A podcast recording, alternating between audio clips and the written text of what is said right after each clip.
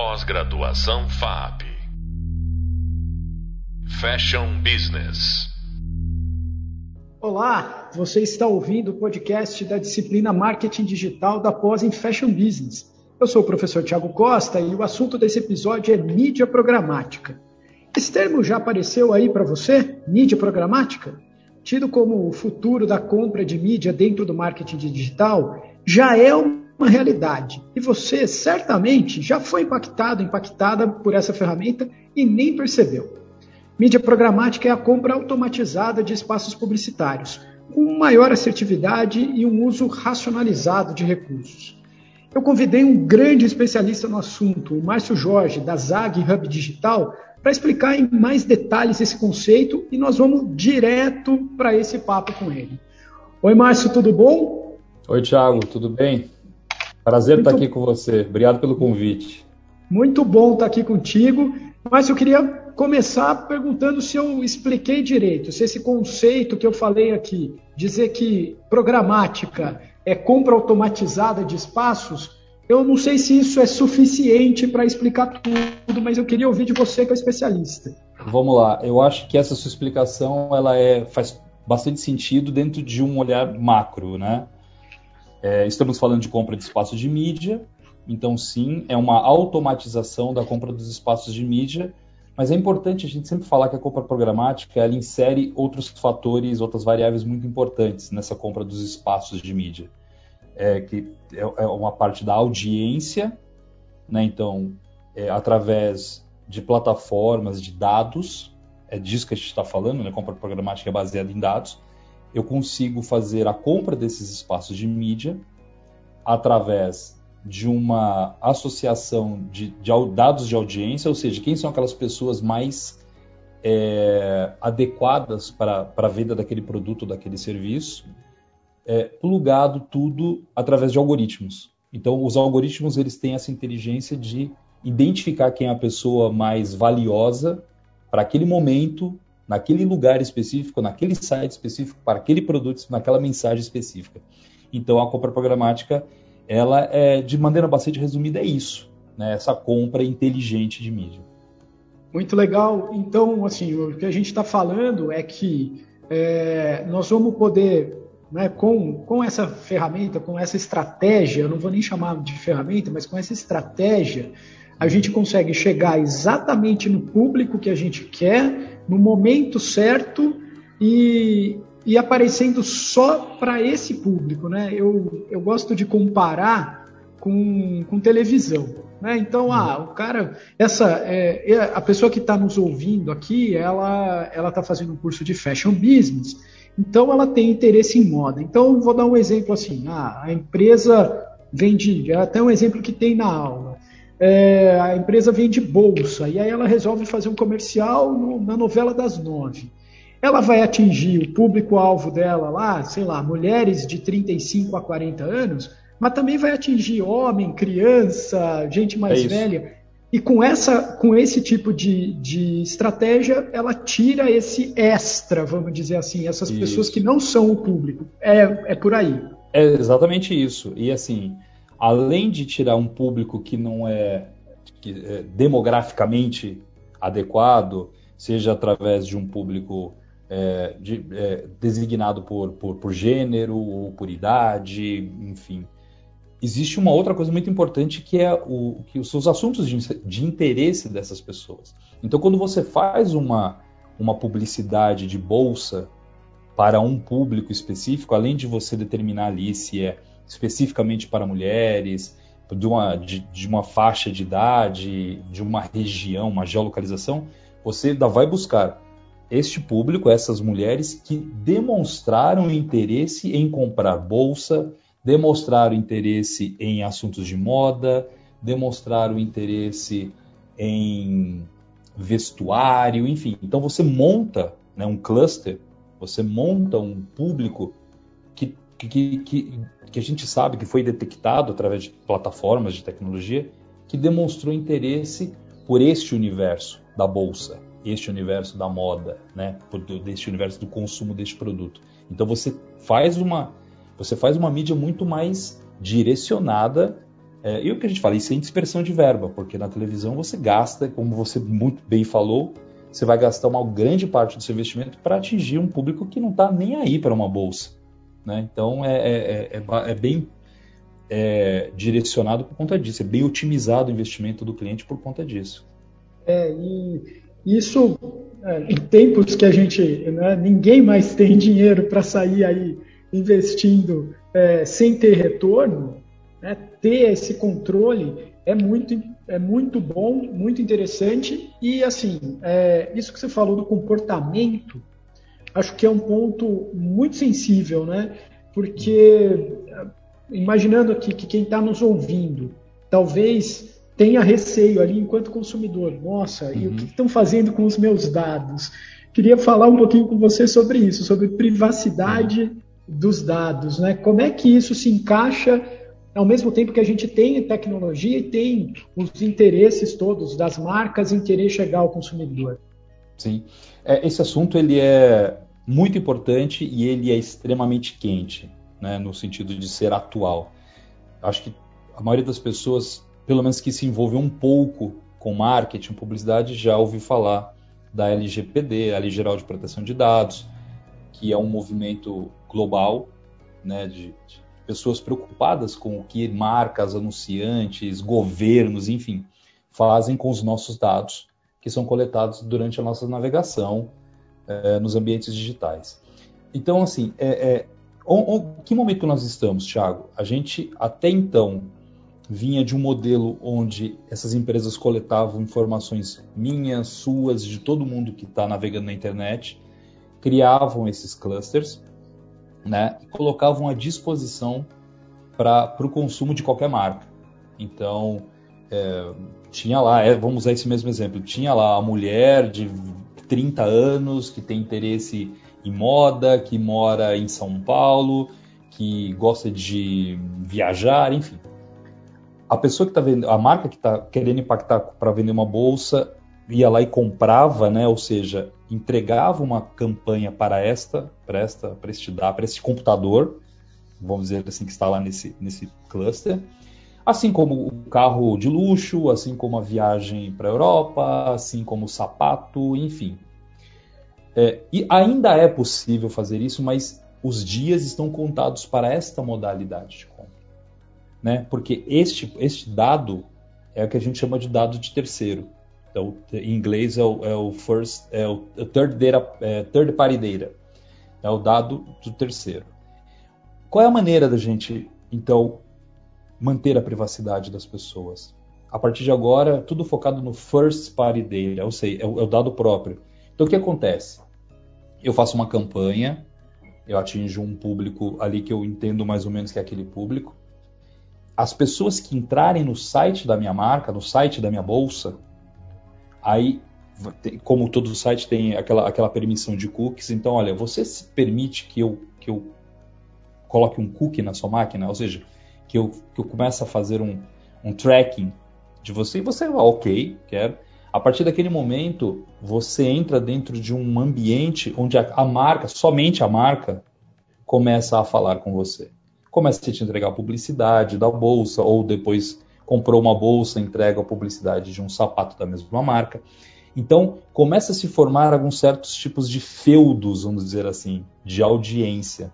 E aí cada marca vai trabalhar tecnologicamente para manter a sua audiência própria com o consentimento do consumidor. Então, eu, eu é, comprar uma comprar um dado que foi detectado por um outro anunciante, mas que está à venda ali para todo mundo, esse, esse é um cenário que tende a acabar. Né? Ainda existe muita discussão no mercado sobre isso, qual modelo que vai ser, o modelo cookies, né? sem, sem essa, esses cookies, essa tecnologia de rastreamento, e está sendo muito discutido ainda, mas o que se acredita é que este é o caminho que será tomada, investimentos para as audiências próprias.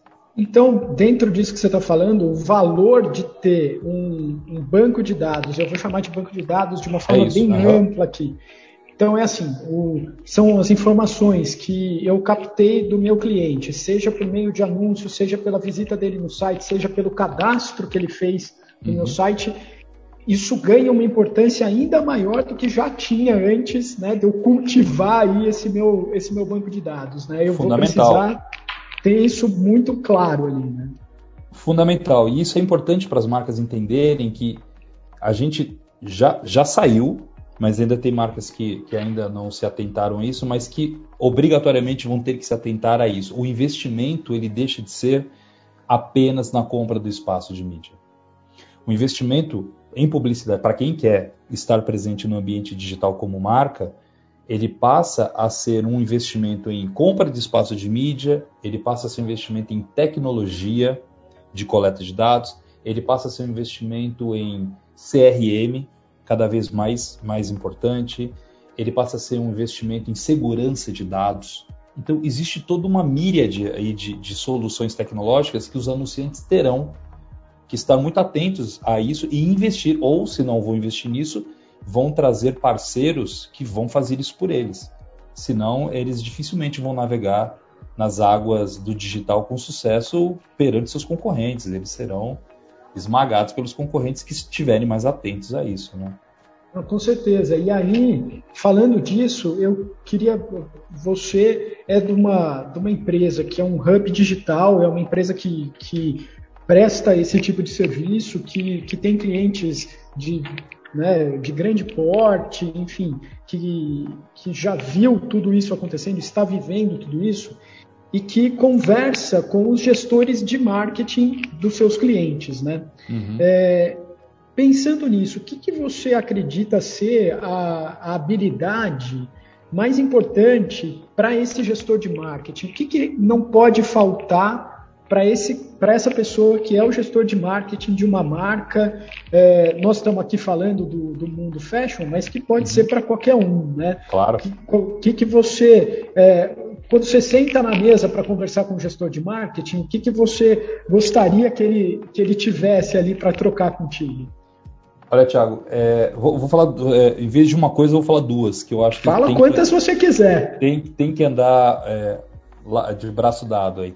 A primeira, obviamente, é um conhecimento de marketing atualizado.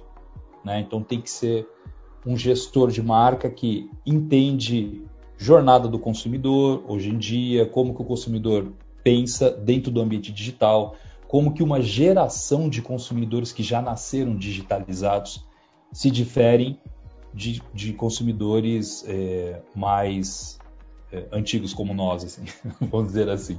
Então, assim, existe uma dinâmica diferente. A maneira de pensar o consumo online é diferente do offline. Então, primeiro, esse gestor tem que ter essa, essa atualização disso. E a segunda coisa que para mim que anda é, é, do, de lado a lado é o conhecimento de tecnologia. Você vai falar, ah, Marcelo, mas então esse cara tem que ser um cara de, de, de, pensamento de TI. Não, se eu encontrar um, se eu encontrar um marqueteiro que entende muito de marketing, entende muito de TI, perfeito, mas isso dificilmente vai acontecer. Agora, esse gestor tem que entender razoavelmente bem de tecnologia.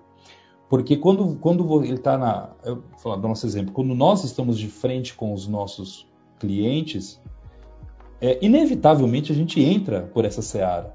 Quando eu começo a falar da importância do trabalho de dados, quando eu começo a falar da importância de uma campanha é, de mídia feita com uma estrutura tecnológica por trás, e eu estou falando de compra programática, eu estou falando de compra em redes sociais, eu estou falando de campanha de search, enfim, estou falando do digital como um todo. Ele tem que ter essa, essa percepção do valor disso. Ele tem que entender o que esperar de uma campanha onde envolve tecnologia. Não é uma ciência exata, por, por mais que pareça, né, a tecnologia, mas é, a tecnologia ela abre muitos caminhos, diferente da televisão, como você falou. A televisão é ali. Eu coloquei a campanha, o resultado que vai vir é um só. A tecnologia permite muitas possibilidades. A pessoa pode pular o comercial, pode clicar, pode assistir um vídeo, pode compartilhar, pode dar um like, enfim. São dezenas de métricas possíveis a serem analisadas.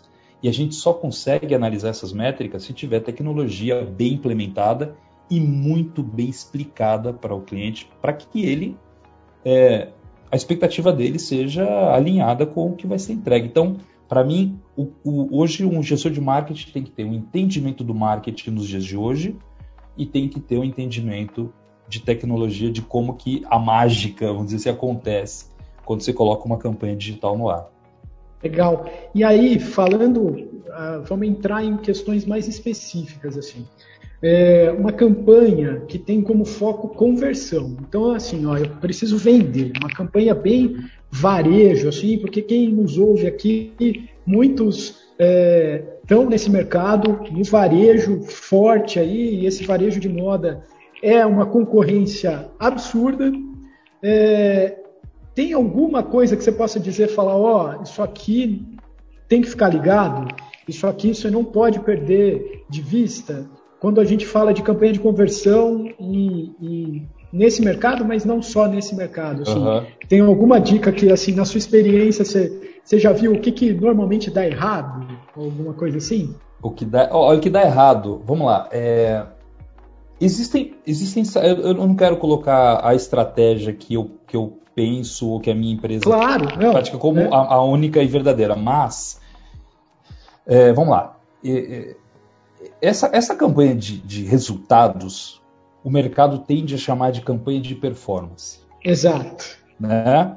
E que se difere de uma campanha de branding, que é uma campanha de.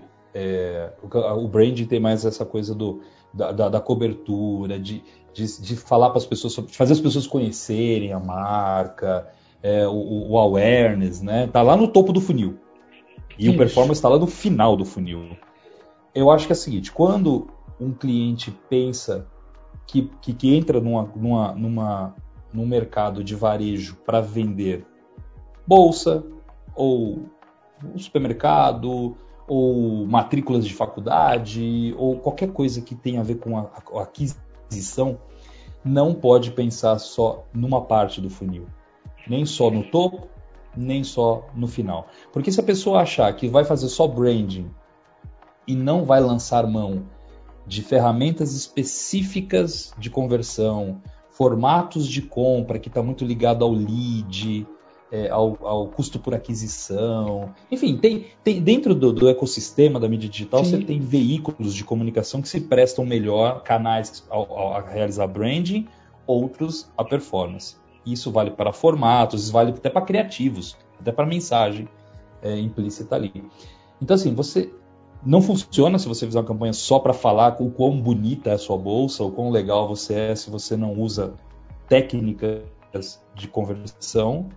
Assim como o contrário também é verdadeiro. Você não pode usar só canais de conversão e formatos se você não faz uma campanha para é, de branding para você é, tornar a sua marca admirável, tornar a sua marca querida, desejável para este público. Então, o meu, o meu recado, a minha sugestão para quem está ingressando, cada vez as marcas estão ingressando mais nisso, né, do, o e-commerce como uma verdade ali de, de solução de venda, pense na, na campanha de branding, construa essa imagem, faça as pessoas pensarem na sua marca, faça as pessoas desejarem ter a sua bolsa ao invés da bolsa do concorrente.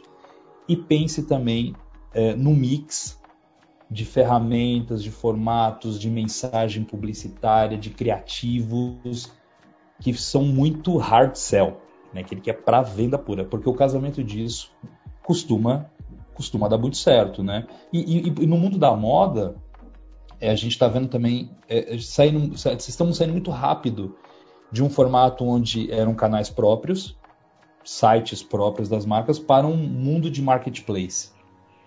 Né? Então, o marketplace também é uma, é uma, é uma verdade. Então, você está ali dentro de um único canal competindo com várias marcas, cada um com o seu espaço dentro de um único de um único site, dentro de uma única. E isso acontece na moda, isso acontece na indústria de no varejo de eletroeletrônico. Hoje você entra numa Magazine Luiza tem tem um monte de outras empresas que estão lá dentro, mas não, você deu um exemplo ótimo, que o Magazine Luiza vende moda e vende geladeira. É né? isso. É isso. E, aí, e, e é sempre é, isso. é da Magazine Luiza. E é Nem sempre é da Magazine Luiza. Um parceiro que alugou aquele espaço, alugou o espaço de aquela lojinha dele dentro do site do Magazine Luiza. Pois então, é. é um mercado líquido, é um mercado que está se transformando rapidamente. Então, é, além disso que eu falei, desse mix, outra dica para quem está uh, ah, no mercado nervoso, vamos dizer assim, é estar atento a todas as mudanças, atualizado todo dia, porque todo dia muda, todo dia evolui.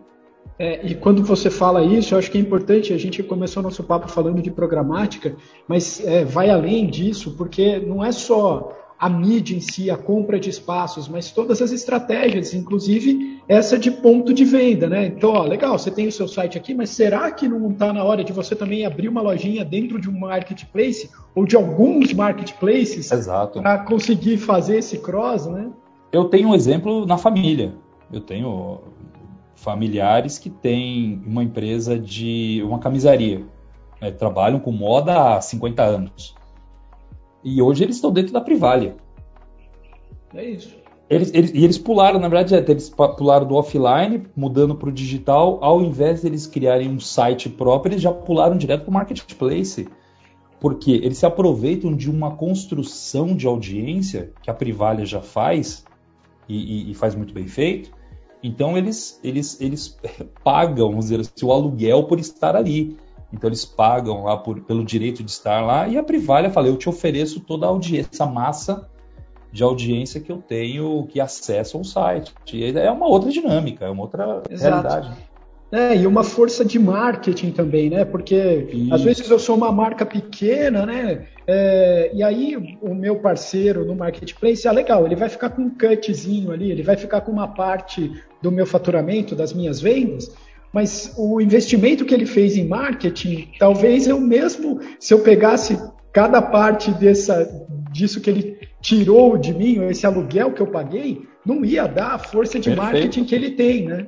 Análise perfeita, Tiago, análise perfeita. É isso, porque essa audiência toda existe dentro, vamos pegar aqui o exemplo da Privalha, porque a Privalha investe muito em marketing. Então, assim, se eu entro no site da Privalha para comprar uma marca, sei lá, na, na Leves, eu tô ali, eu tô ali navegando e eu dou de cara com o site, com, com, com, o espaço ali da marca da minha família, ou do outro menor, ou do. Enfim. Então, é, o marketing que é, que, o, que, é, que o marketplace faz é, ajuda todos esses pequenos a se beneficiarem disso, né? Ah, e, e num cenário que a gente comentou um pouco antes, em que uh, os dados de eh, primeiros, né, o first data party, uhum. né, o, o, first party data, é, os dados é, primários aí, é, significa que esses caras gigantes do marketplace grandão, eles já têm um, um contingente de dados Isso. que estão lá. Então, vou voltar para o exemplo do Magazine Luiza. A pessoa foi lá comprar geladeira, mas amanhã ela quer comprar uma calça. É isso. É a mesma pessoa e os dados já estão lá, né? É isso, é exatamente. É, é, enfim, não sei. Eu, eu, eu, particularmente, sou um comprador meio compulsivo do, do, digital.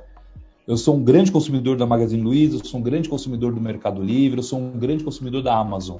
É óbvio que eles, que eles sabem o que eu gosto, é óbvio que eles vão é, trabalhar esse dado para me oferecer outros produtos que fazem sentido para mim ali. Né? Exato. Então, eles vão entendendo, eles vão entendendo o nosso comportamento e fazendo algo que a gente falou aqui em aula, que é o, ou o upselling, né? Eles vão vender uhum. alguma coisa né, numa categoria maior ali, fazer o, aumentar o meu ticket médio, eles vão fazer um cross-selling, né? E aí fica o exemplo da bolsa. Ah, agora você comprou a bolsa, agora eu vou te vender o sapato. Depois você vendeu o sapato, eu vou te vender o casaco. E assim eu vou trabalhando esse meu cliente ali dentro, né, dos meus dados, né? É, e a gente está falando aqui só numa camada, no patamar de comunicação.